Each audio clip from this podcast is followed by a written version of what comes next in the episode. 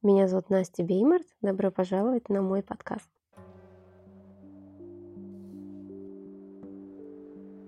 Любите ли вы истории? Сегодня я расскажу вам одну. Жила-была девочка, очень милая, приятная. Но когда ей что-то не нравилось, она свое недовольство выражать умела только агрессивно.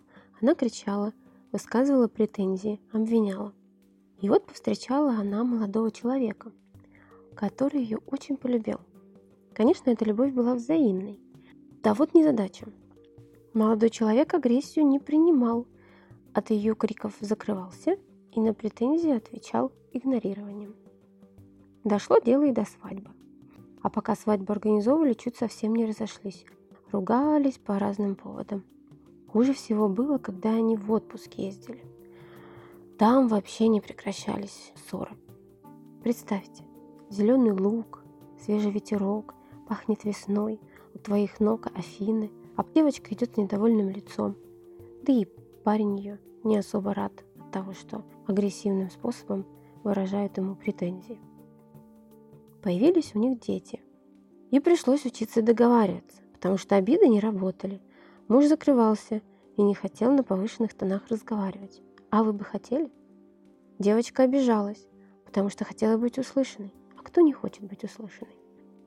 Она хочет, чтобы ее услышали, только громче кричит. А муж все больше закрывается. И поняла однажды девочка, что стоит попробовать начать с себя. Начала искать поддержку внутри, а эмоции училась выражать более экологично.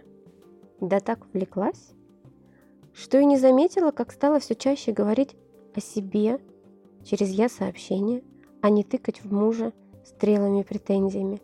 Стала брать ответственность за свои состояния и чувства и просить о поддержке, а не обвинять. Почувствуйте разницу. Ты не сделал опять, а я тебе это просила. Или, пожалуйста, помоги мне с этим вопросом, для меня это очень важно. А началось все с того, что она однажды начала своего мужа благодарить, искренне благодарить за проявление любой поддержки и помощи – а потом и сама научилась благодарить и себя, и просить, и говорить о своих достижениях и успехах, чтобы тоже получать эту благодарность от мужа. Долго ли, коротко ли, пришла девочка к пониманию основ ненасильственного общения. Сама использовала и другим рассказывала. И стала ее жизнь налаживаться. И если вы хотите, как и эта девочка, понять себя и делать то, что хочется именно вам, без претензий к окружающим – подписывайтесь на мой подкаст и ждите следующий выпуск об основах ненасильственного общения.